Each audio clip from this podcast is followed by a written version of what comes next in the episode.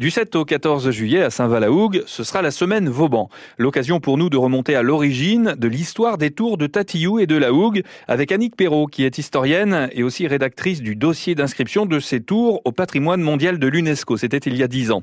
Nous sommes donc fin mai 1692, au large du Cotentin. Après une bataille navale contre des vaisseaux anglo-hollandais supérieurs en nombre, la flotte française, commandée par le vice-amiral de Tourville, va se replier sur Saint-Malo et Brest via le Rat Blanchard. Alors si une majorité va réussir à passer, eh vaisseaux, dont le Soleil Royal, iront s'échouer devant Cherbourg, tandis que 12 autres vont aller s'abriter devant Saint-Val-la-Hougue.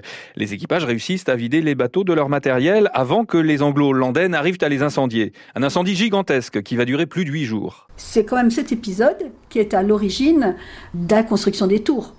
Parce que dans l'entourage du roi, il y a une personne qui est vraiment mécontente de tout cela.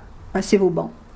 Vauban, ça fait des années qu'il dit au roi euh, Sire, il serait temps de fortifier euh, les côtes.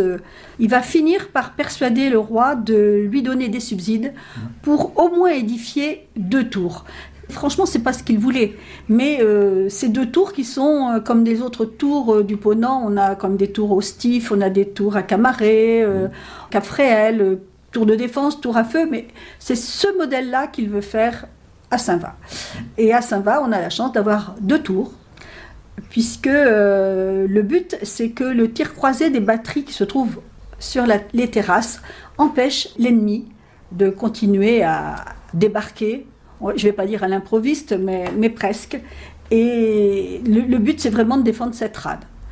À défaut d'un grand port, parce que Vauban a, fait les plans d'un grand port. Alors, depuis la pointe de Jonville jusqu'à Morsaline, avec un port de guerre entre Tatillou et la côte, et un port de commerce euh, dans l'anse du Cul-de-Loup. Mais ce grand port, eh bien, il aura lieu à Cherbourg. En tout cas, pour ce qui est des fameuses tours, ça va aller assez vite puisque la construction de la première, celle de la Hougue, va commencer deux ans seulement après la bataille de Barfleur et cette défaite de la Hougue.